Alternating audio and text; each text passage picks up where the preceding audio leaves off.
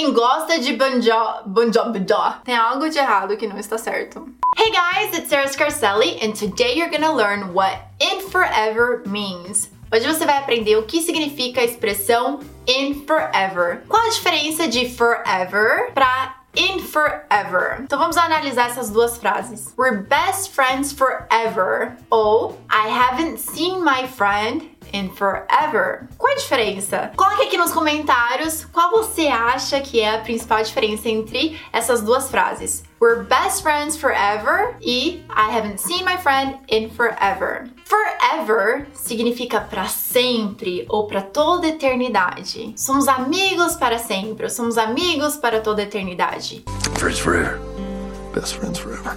We're friends forever. E para quem gosta de Bon Jovi, vai reconhecer a frase I'm not gonna live forever or I ain't gonna live forever. A forma mais correta de se dizer isso é I'm not gonna live forever or I won't live forever. It's my life. It's now or never. Credo, que horror, gente. Que mico. Será que eu consigo? Eu já cantei essa música antes, gente. Eu consigo. É... Meu, é que eu tô rouca. Eu tô ritmo. I can do it. It's my life, it's now or never. I gonna live forever. Então pensa assim, já que forever significa pra sempre ou por toda a eternidade, in forever significa que faz uma eternidade. Então quando você fala que algo faz uma eternidade que não acontece ou que faz uma eternidade que você não vê algo, não faz algo. Examples. I haven't seen my best friend in forever. I haven't seen my best friend in forever. Se você quiser ainda dar mais naturalidade, muitas vezes se coloca o tipo, que é o nosso like em inglês. I haven't seen my best friend in like forever. Sabe quando a gente vê alguém e fala assim, quanto tempo? Em inglês, você pode tanto falar long time no see, que é uma expressão que eu sempre ensino no Instagram, ou você pode falar I haven't seen you in forever. Por exemplo, Hey, I haven't seen you in forever. Ei, quanto tempo? Não te vejo faz uma eternidade.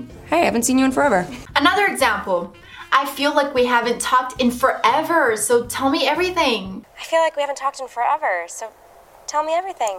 Ah, essa é uma boa alternativa. I feel like we haven't talked in forever, so tell me everything. Uma outra situação é quando você estiver vendo aquele álbum em família que você não vê faz tempo, que faz uma eternidade que você não vê aquele álbum. Você pode falar em inglês. Wow, I haven't looked at this in forever. I haven't looked at this in forever.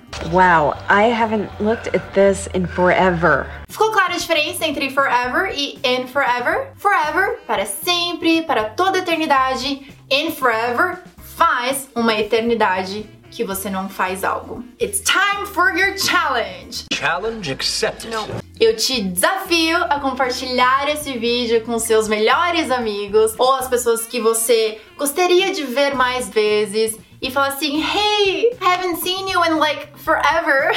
e também deixe nos comentários uma frase ou duas frases, se você quiser ser um student A+, com a expressão in forever. Eu vou responder a todos os comentários e eu vou fazer correções se for necessário, ok?